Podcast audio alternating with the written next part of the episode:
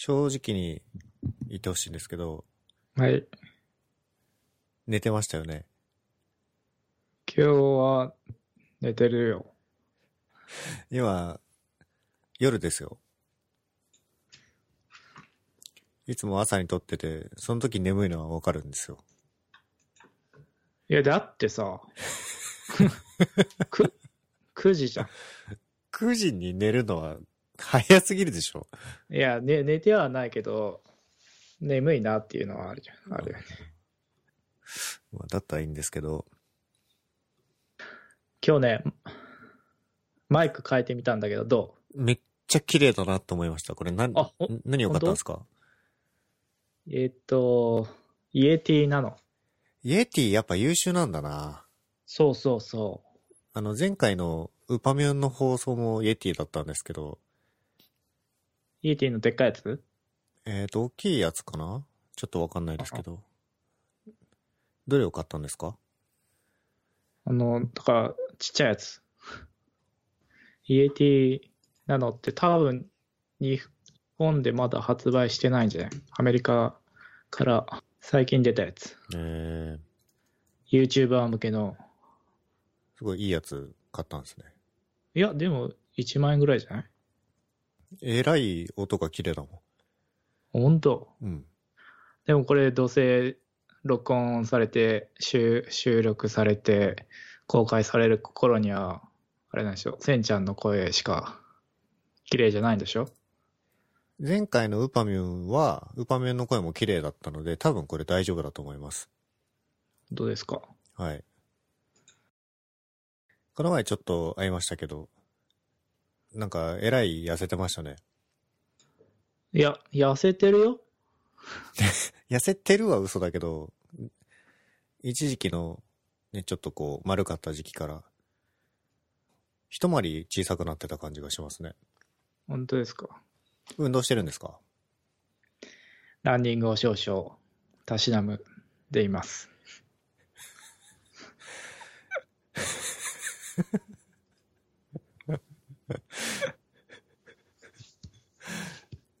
結構続いてますね。そうなんですよねあのライバルがね続々出てくるんだよね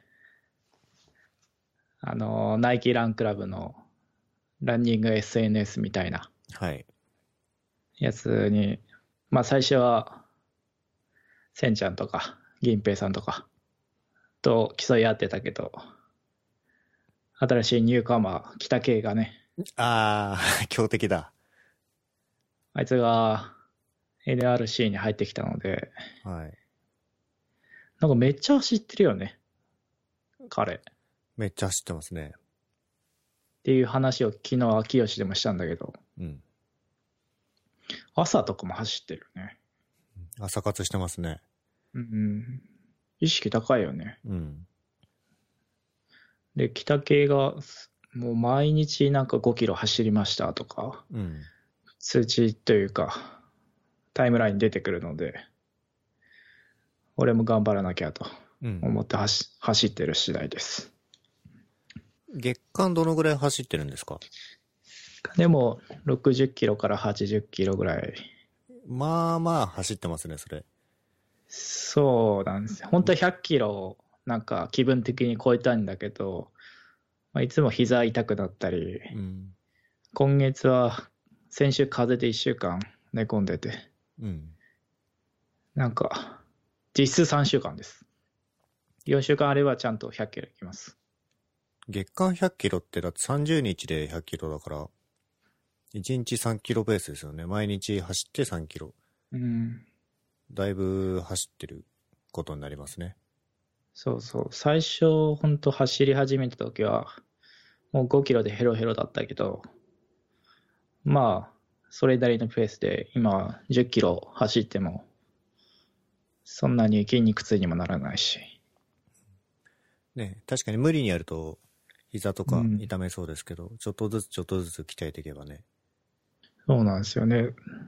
先月、本当膝に、膝が痛くて、なんか、長径靭帯炎っていう俗名ランナーズニーという、まあ、走り始めたらみんな大抵なるっていう、膝の関節の痛みが出てきて、全然走れなかったんだけど、なんか北圭さんも言ってる、病院がおすすめる強制インソールを入れてみたら、痛みがなくなったという。うーん。なんか、ちょっと、内側に、体の内側に重心がかかってるはい。から、そのまっすぐじゃなくて、ちょっと曲がった感じに走ってるから、膝に負担がかかってるみたいなうーん。感じではないかと思っています。その走り方をちょっと直してくれるのがそのソウル。そうですね。だからそのソールが、その、なんていうか、形状記憶合金みたいな感じに、なんかこう、ソールをまずなんかドライヤーとかで温めて、えー足を入れると、その足の形に馴染んで、そのまま、あーその形が維持されるみたいな、そういうソールがありますよ。僕はと言いますと、ちょっと、最近急に寒くなったじゃないですか。まあ12月なんでいやー、それわかるわ当。たり前なんですけど、ちょっと外での億劫になってきてどうしようかなって感じなんですよね。夜も寒いし、朝も寒いし、もう、ねジャージ買わねえとなって感じですけど。え、なんか、いいのありますか？えっと、靴とかですか？なんか、ブランドを揃えるというか。基本ナイキですね。ああ、僕も全身ナイキなので、ずっとナイキのサイトを見てるんですけど、全身ナイキで思い出したんですけど、はい。ナイキじゃないんですけど、アシックスのランニングラボっていうのを、まあ9月ぐらいに行ったんですけどね。はい。なんか、そこはアシックスのストアで、ストア内になんかそういう、フォームの解析とかしてくれるラボっぽい、ジムっぽいやつが併設されてて、はいはい。で、まあ、走り始めたから、まあ最初はちゃんと習おうと思って、そこのなんか、フォーム解析とかしてくれるプログラムに、えっ、と、申し込んでいったんですよ。はい。で、まあ、着替えるんですけど、僕全身ナイキなんで、なんかアシックスの店舗内で全身ナイキのやつが、なんか足の形もすごいなんか 3D で測ってくれて、はい。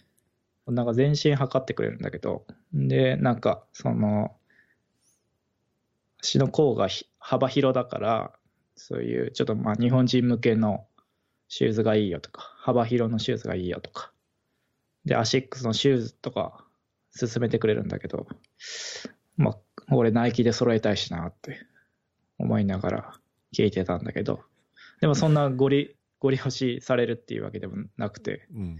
すごいいい人だったんだけど、うん、うん。なんか、でもすごいちゃんと調べてくれて申し訳なかった。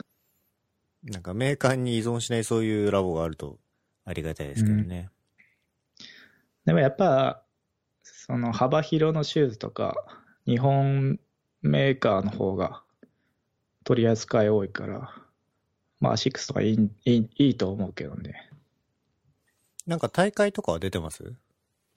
8月から始めて、今日、この日まで、というか明日、あの、港区のハーフマラソンがあるので、それに向けて頑張ってきました。活躍しちゃうわけですね。そうなんです。それもあって、今日はずっと寝てたんですよ。休養、完全休養。そんな、一日中寝なくても別に良くないですか？まあ、疲れが溜まってたうんのかもしれないですね。このハーフマラソンは、21キロ走るんですか？ですね。うわーこれはなかなか大変だ。なんかコースとかって教えてもらえたりします？コースは、えーっと、まあ港区なんで、港区の周りを走る感じですね。まあ基本東京タワーを中心に、まあ虎ノ門とか、あとは三田、し品川ら辺まで、ちょっとぐるっと回るって感じですかね。こういう節目節目でレースがあると、達成感とかもありそうでいいですね。そうですね。でも緊張してます、すごく。うん。まあ、いつも通り走ればいいと思うんですけど、20キロ連続で走るってなかなかないですよね。そうなんですよね。未だかつて走ったことないかもしれないです。ね、半分の10キロは、まあ僕ですらありそうですけど、20キロってなかなか普段は走んないなと思って。そうなんだよね。なんか、5キロ、10キロならね、なんか別に水とか持たなくても、パッと走ってパッと終わればいいけど、20キロとか走るとなると、なんか、ちゃんと用意しとかないと、走ると危ないからね。目標タイムとかは？あのー制限時間が2時間半なんですよね。うん。これは1キロ7分ペース。7分10秒ぐらいかかっちゃうとアウトうん。なんですよ。まあ、いけそうですね。で僕、調子いい時で1キロ6分半ぐらいなんで、これちょっとお腹痛いとかなっちゃうと、完走できないのではという不安。あれ？僕が、あの、ナイキランクラブのタイムを見てる限り、もうちょっと早い気がしましたけどね。キロ6分ぐらいじゃなかったでしたっけ？えっ、と、6分で走ることもあるけど、トータルで見たら6分半とかになる。それ坂とかで7分とかなっちゃったりして、トータルで鳴らすと6分半ぐらいかなっていう。いや、気持ち早めに走んないと危ないかも。そうなんですけど、東京タワーの周りを走るんで、なんかすげえ坂が多いんですよね。東京タワー行ったことある？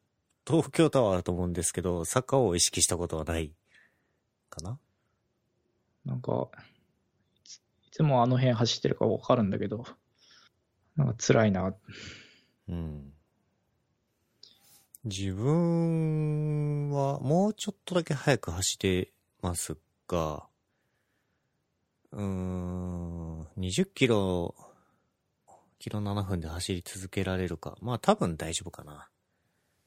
北系、そう、北系も、先月かな静岡県岩田のハーフマラソン出てて、1時間58分とかだ。2時間切ってた。キロ何分ですかね、それ？キロ5分50分ぐらい。あ5分50秒ぐらい。あー、はい。そうですね。なので、頑張っていきたいかな。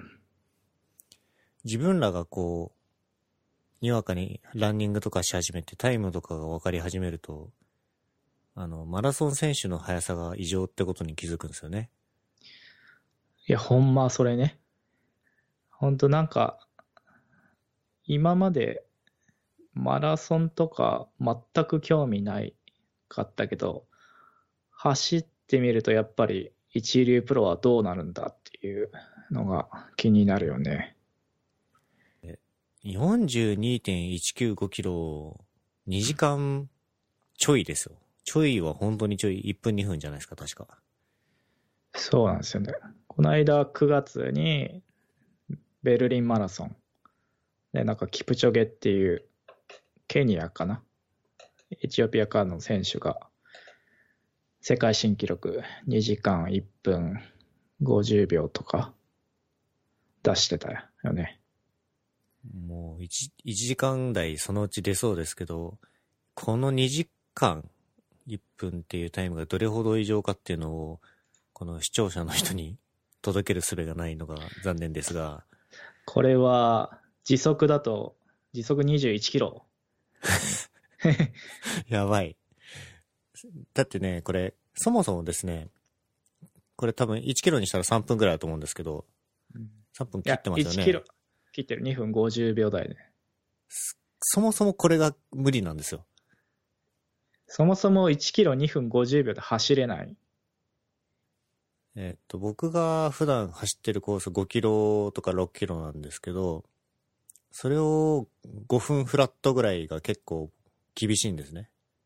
結構大変なんですよ。いや、ほんとそう思う。全力疾走だもんね。うん。軽く。全全力、100メートル走やってるようなもんだよね。いやほんと。1キロ2分50とか、なんかそういうインスタグラムとかで、そのナイキランクラブで走りましたみたいな、時間と一緒にシェアしてる人、パラパラと見てるけど、大抵、大抵1キロ5分とか6分とか、その辺ってなんか、普通の人は楽しんでるみたいな。うん、で、1キロ4分ぐらいだったら、あ、早いと。4分も相当早いけどね。ねえ。で、キロ3分でも早いし、2, 2分ってっていう。なんか、このキプチョゲっていう選手面白くて、なんか、そのベルリンマラソンの前にも、なんかナイキの選手なんだけど、ナイキがイベントでブレイキング2っていう、なんか、すごい、えー、トラックを42キロ、こう周回して、で、えー、っと、ペースランナーも、その、2時間を切るように前に走ってもらって、で、給水もちゃんと完璧な状態でキプチョゲが走るっていう、なんかイベントをやってたんだけど、うん、それでも2時間ちょっとだったね。切れなかった。から、ほんと、2時間、いずれは切れると思うけど、2時間を切るっつうのはすごいことだなと思うよね。我々がね、4時間切れないですからね、絶対に。フルマラソン？フルマラソン。厳しいと思いますね。ああ、そうだよね。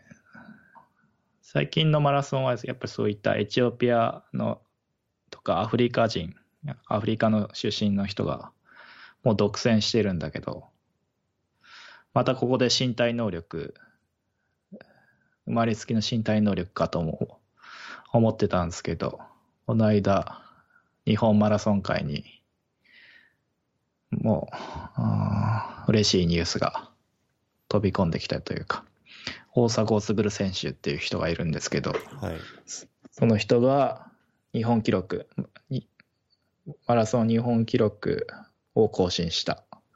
こちらは2時間5分50秒。まあ、これもだいぶですね。これもだいぶです。だいぶ、なんですけど、なんかこれ、なんかニュニュースとか見てたら、世界百傑みたいな。うん。歴代記録みたいな？ので見ると、75位ぐらいなんですよね。うん。だいぶだって早いですもんね。でも、その、そのうち、あ、70位くらいかな ?70 位くらいなんだけど、そのうちほぼ全員がアフリカ出身で、うん、で、そういうアフリカ出身以外の人でそこに入ってるのは、その大迫傑選手と、どっかスウェーデンの、スウェーデン人の人が入ってるので、これはすごいなっていう。快挙じゃないですか、これ。快挙です。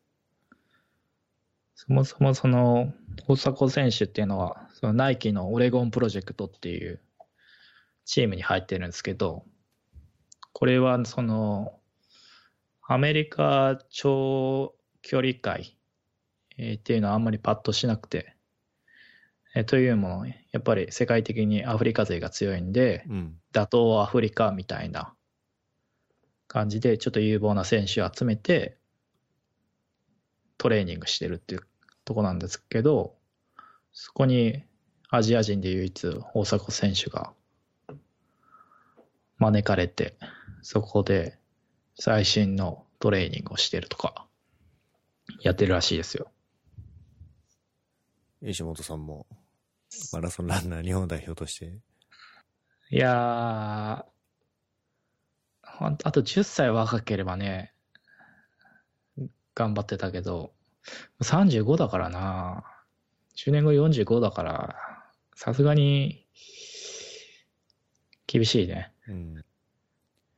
アクティビティ的には、ランニング以外は何かあります？あとは、これまた北系と一緒にタイにいた、仲良すぎないか？これなんででしょうね。仲良すぎるでしょ。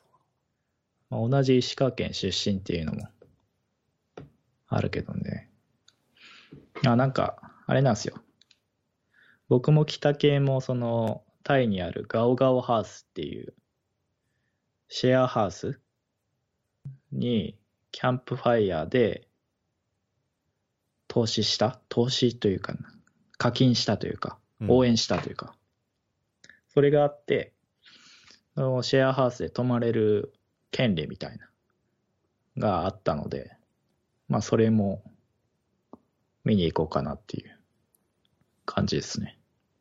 実際にここに泊まったんですか？僕は泊まってないけど、北系は泊まってた。なんか、その、プログラミングをみんなで勉強しながらシェアハウスタイで暮らすみたいな。楽しそうじゃないですか、それ。そうそう。前僕がバンクーバーで、あ、げ源平さんもいるフロッグハウス。それの対バンみたいな。なんでここに泊まんなかったんですか？僕は、あれじゃないですか。あの、上級国民なので、あの、いいホテルに泊まりたいですよ。あの、あれですね。僕、あの、アナの SFC 会員、はい。あ上級会員じゃないですか。はい。それ取ったので、今度はホテルの上級会員というのがありまして、SPG アメックスカードというクレジットカードを作ると、SPG っていうスタープリファードゲートっていうホテルグループがあるんですね。はい。そそこのゴールド会員になれるんですよ。で、SPG はマリオットホテルとかのマリオットホテルグループの一員なので、その SPG のゴールド会員はマリオットのゴールド会員でもあるみたいな感じなんです。で、マリオットのゴールド会員は、えーっと、ラウンジに入れる。ホテルのラウンジに入れる。あとは、朝食が無料でついてくる。あとは、えっ、と、レートチェックアウトで、普通は12時くらいチェックアウトにしなきゃいけないけど、えー14時とか16時とかまでいていいっていう。へで、ゴールド会員の上には、まあ、プラチナ会員っていうのがありまして、ゴールドからプラチナになるためには、なんかプラチナチャレンジということで、期間内に、えーそのグループのホテルで休滞在。休泊じゃなくて休滞在。えーホテルを、まあ、9回変える。うーことをしたら、プラチナ会員になれるんですよ。なので、本当はそのプラチナチャレンジっていうのをやろうと思って北系を、タイにはそのマリオットグループのホテルがいっぱいあるので、ーはい。やろうと思ってたんですけど、まあな、なんか、そういう、プログラムの統合、マリオットと SPG と、あとリッツ・カールトンもそうなんだけど、はい。なんか統合して、なんかよくわからないけど、僕プラチナ会員になったので、別にやんなくてよくなったっていう。今まで海外旅行してたけど、まあ普通に、その目玉となる、あ有名な観光名所行って、インスタに上げて、あとはホテルでゆっくりするっていう、しょうもないことをしてたんですけど、まあそのタイ行った時も走るようになってたんで、そのホテルの横の、へえ、あ、あっち行ってランニングしてきた。そうです、そうです。すごい。公園で走ってました。なんか、まあ、タイはね、あんまりその交通状況良くないんで、あんまり街中を走るっていうのはできなかったけど、でもなんか、現地の人と一緒に走るのはなんか、いい感じでした。うん。面白かったのは、その、タイって王室がすごく崇拝されてるというか、うん、なんか毎日 6, 6時か朝の9時かなんか、あ夕方の6時ぐらいになんか国王のありがたい放送みたいな街中に流れるんですけど、はい、その時は、あの、みんな公園走ってる時にもう直立不動で耳を傾けるっていうことをしていて、すごいなと思いました。自分もその中に混じってきたんですか？郷に行っては郷に従いじゃないですけど。いや、僕はホテルの、その時はホテルの、あの、ジムで見下ろしながら、ああ、止まってると思って。いやー、上級国民違いますね。なんかね、やっぱ暑いよね、タイ。観光らしい観光はしてないんですか？えー、っと、まあ、北系と一緒だったので、一緒に、あゆたやとか、行ってきました。王道系ですか？そうそうそう。あの、バンコクからちょっと離れてるんだけど、まあでも電車で2時間ぐらいなとこで、あの、根っこに、あの仏像の頭が埋め込まれてるというか、埋まってるというか、知らない？はい。それを見たりとか。あとはね、ゾウさん。ああいう隊にゾウさんがいるんですけど、ゾウさん乗りたいなと思って、一緒に乗ってきました。ゾウさんに乗りたかったんですよ。乗りたくないそ、そこまでじゃないです、ね。あ、本当まあ、ちょっと乗ってみたいと言われれば確かに乗ってみたいけど。どうですか？すごいよね。ゾウでっかいよね。はい。なんか、公園みたいなとこを一周するだけど、なんか、すげえ、地面がぬかるんでて、ゾウさん歩きづらくて、で、俺と北系と、あとゾウスカイの人3人乗せて歩いてるから、やっぱしんどいんだろうね。歩きたくないみたいな。感じで止まってるんですけど、ゾウスカイの人がなんかトンカチみたいなもので、頭をコツンってすげえ叩いて、うん、歩けみたいなことやってて、やめてあげてよと思いながら、私はインスタにゾウに乗れたっていう、インスタ映えのためにゾウさん 頑張ってもらいましたけど。石本さんのインスタのためにゾウさんを小づかれたと。そうだね。ほんかわいそうに。まあ、骨があるからいいのかもしれないけど、なんか本当にね、え、そん、そんな叩く？みたいな。日常3時なんでしょうね。うん。いや、もう、いろんな人乗せて歩いて、もう、疲れ切ってる中、歩かされるから。いや申し訳なかった。それ、せんちゃんあんまり、海外旅行しない？そうですね。アメリカ行って、シンガポール行って、最近は中国に。もう全部、あれじゃん。そうね。プライベートで行ったことはないね。カンファレンスか、現地調査か、みたいな。そうです。なんかどっか行きたいとこないですか？台湾とかはちょっと興味ありますけど。ああ。でね、石本さんが東南アジア、東南アジア言うからちょっと行ってみたい気もしてきましたが、まあそこまででもないかな。そうなんですよね。仕事はしてるんですか？してますよね。あの、CTEC っていう、家電見本市みたいなのが幕張メッセで10月にあったんですけど、メッセ遠そう。いやー、超辛かったですね。メッセ遠いだろうな。あの、幕張メッセは海浜、海浜幕張でしたっけ？そうそうそう。京葉線に乗らないといけないやつだ、それ。そうそう。なんで千葉に俺は毎日行ってるんだっていう。あ、何日間もあったんですか？えっと、会期自体は、えー4日間か。ででもなんか準備とかあって、結局1週間。まあ僕は3日間ぐらい行ってましたね。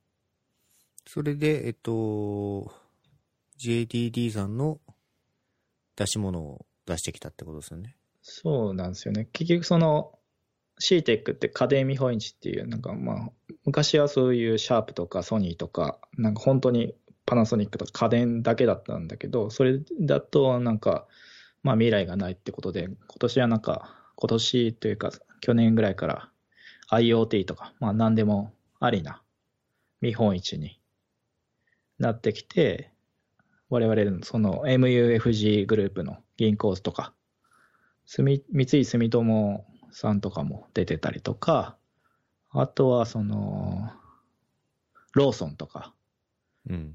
あとはプリファードネットワークさんとか出てた。ニュース見た？見てないです。なんかね、すごかったのが、なんか、ロボットが部屋を片付けるっていう。上にカメラがあって、アームがあって、どこにどう物を置くかみたいなのを、えなんか AI で操作するとか。えとか、あとはローソンとかは、中国で流行りの無人コンビニに、みたいなのとか、ー、うん。あとはそういうバーチャルキャラクターが店員になって、えっ、と、接客してくれるとか。なんかそういうの出してた。なんか一押しはないんですか？その出し物の中で。これは来るわ、みたいな技術？なんですかね。よくわからなかったです。あんまり興味がなかったでしょ？あんまり、そうね。まあ大体、うん、みたいな。そうだね、みたいな感じなんですよね。既視感があるようなやつってことですよね、きっうと。ん。いや、でもなんか、今回のその CTEC はそういうローソンとか、まあ銀行とか、あとは本当パナソニックとかも、とか、シャープとか、三菱電機とかそういうなんかもう異業種が、もう IT でみんな頑張ってるっていうのは、全体としてはすごい活気があって面白かったね。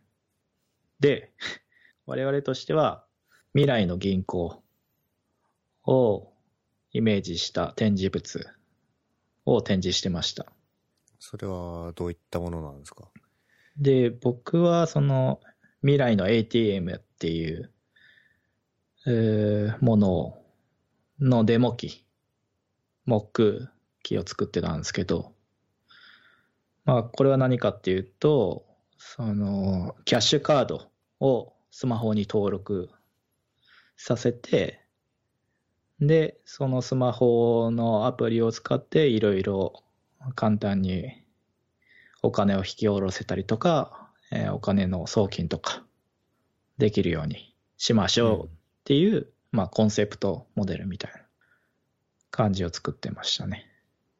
まあ、だから実際にそのキャッシュカードが読め、読み込めるとか、そういうんじゃないですけど、でもそのキャッシュカードを模した、えっ、と、デモ機なんで、それはあの NFC カードうんを使って、えっ、と、NFC カードと、あとはパソリーですよね。あのソニーのパソリーの USB をタブレットに接続して、置かれたっていうイベントを取ると、その ATM に模した、まあ、ウェブアプリケーションなんですけど、それがなんか、まあ、キャッシュカード差し込まれましたとか、感じで動いたりとかするんですけど、そもそも現金を扱うシーンっていうのは減っていくとは思うんですけど、はい。ATM はこれにリプレイスされていくことを計画してるって感じなんですかね？そうですね。まあ、最終ゴールはそういうキャッシュレスな世界なんですけど、まあそういう世界になるんだろうと思うけど、でも言うても進んでないじゃないですか。世の中として、キャッシュレス。うん。で、まあ、それは MUFG もそう思ってて、MUFG の、うん口座数が、まあ、4000万アカウントあるんですけど、で、そのうち、えっ、と、インターネットバンキングアカウントも開設してるのが、まあ、何分の1かになって、で、さらに、えっ、と、マンスリーでアクティブなユーザー数は、それのまた10分の1とかになっちゃうんですね。だから全然、あの、インターネットバンキングも使ってないユーザーがすごい多いんですよ。うん。でも、その銀行口座を持ってるっていうのは、まあ、4000万人いるわけで、それは単純にアプリを4000万ダウンロードしたのとは違って、本人確認済みのアカウントが4000万あるってことなので、であればそのキャッシュカードを使って何かデジタル世界へ、えーうまく移行させるっていうのがあ我々の狙いというか。だから今の既存のタッチポイントである ATM を使って、まあ簡単に、えーそのスマホをインストールすとか、あースマホアプリをインストールすさせたらいいんじゃないかなっていう、えー提案ですね。既存のその金融サービス？新規のキャッシュレスを目論んでるサービスとかは軒並みこう本人確認から入ってユーザーを獲得しなければいけないっていう段階なんですけど、うん。御社とかだともうすでに、ね、そんなものを超越したレベルでこう本人確認が事前に済んでるし、うん。ね、個人情報どころかハンコとかまでも持ってるしね。うん。そうなんですよね。だから、ポテンシャルとしてはすごいあって、ただ、そういった、最近の、うんメルカリとか LINE とか、まあそういったみんなが使ってくれるようなアプリが作れてないだけで、まあポテンシャルとしてはすごい、動くときは動くぞみたいな感じですかね。まあだからそういった意味でも、他にもなんか ATM シェアカーっていうのがあるんですけど、これはそのミニバンに ATM を積んで、あー花火大会とかフェスとかに赴いて、えー現金が下ろせますよということなんですよね。うん。で、まあ、最初これ 聞いたときは、まあ、現金かよとか、時代に逆行してるのではと思ったんですけど、やっぱりなんか、その北海道地震とかあったじゃないですか。うん。そういった時にその店舗の、店舗が停電して ATM が使えないとか、あったりとかしたんで、まあそういう時にこういう ATM を積んだあ車が、そういったとこに行ったらすごい役に立つんじゃないかなって。一概にそのキャッシュレス万歳みたいというか、あそういうことではないなっていうのは、ちょっと気づきがありましたね。うん。そうですね。完璧に取り除くのは、本当に先の話になると思うんですけどね。で、僕はその ATM シェアカーの画面 UI っていうのを作りました。あ、デザインしたんですか？そうなんですよ。デザイナー、あの、いなくて、なんかちょっとやってよみたいな感じで、やってみたんですけど、なんか今まで、ウェブアプリ、ウェブサービスを作ってたから、ダメだったらね、またデプロイすればいいじゃんっていう感じだけど、まあ、組み込みデバイスなので、今回作ったのも、と僕は UI だけで、その、UI の画像を、そういう ATM ベンダーに渡すだけだったんだけど、渡したらもう最後で、もうめちゃめちゃテストとかしてて、なんかもうそもそも、その渡す画像が256色のビットマップ画像。マジかと思って。あとはなんかその動かすのも、アニメーション自負なら受け付ける。この形式も、なんか Windows 特有のあれで大変だったんだけど、アニ自負も一応動くので出したけど、なんかちょっと滑らかすぎたのかわかんないけど、そこのアニメーション自負が動いてる画面で、なんか数、数万回に1回 ATM が停止しちゃって、なんか、あーテストの時に言われて、マジか、うんこの人は数万回テストしてんのかみたいな。まあ、とはいえ、そうだよな。げ現金下ろせなかったら一大事だよなっていう感じで、結局なんか、うんそれは2枚絵をこう、なんかパッパって動かして、なんか動いてるように見せてたんだけど、なんか、まあ、すごいレガシーだったよね。見込み辛そう。うん。直せないの辛いっすね。そうそう。最新の AT、その、ATM シェアカーに載せてるやつは最新の ATM 機器なんで、多分そんなに絶対256色しか表示できないってことはないと思うんだけど、やっぱりなんか、そういう安全安全って考えたら、そういうレベルになっちゃうのかなっていう。お金って大変だなって 思いました。石本先生のキャッシュレス運用聞いてもいいですか？僕は全然ですよ。あの、Apple Pay にクイックペイで払ってるだけですね。クイックペイとして登録してるカードは何のカードですか？えっ、と、JCB のオリジナルカード。アンド、Android Pay でしたっけ ?Google Pay。あ、Google Pay もクイックペイ対応した、えっ、と、クイックペイというか、もう普通にフェリカ対応してるので、うんクイックペイが使えるカードを登録しておけば、クイックペイで支払いできると。僕の場合は、あのーキャッシュ、K のキャッシュを使ってるので、で、キャッシュが、あの、クイックペイの機能付きなんで、あ、そうなんだ。で、Google Pay にそのキャッシュのカードを登録して、えっ、と、それがクイックペイのプライマリとして登録されるので、店頭でクイックペイでっていうと、そのキャッシュの残高から引き落とされていく。あで、キャッシュの残高が足りない分は、Amazon のクレジットカードを登録してあるので、そこから引き落とされると。ーうん。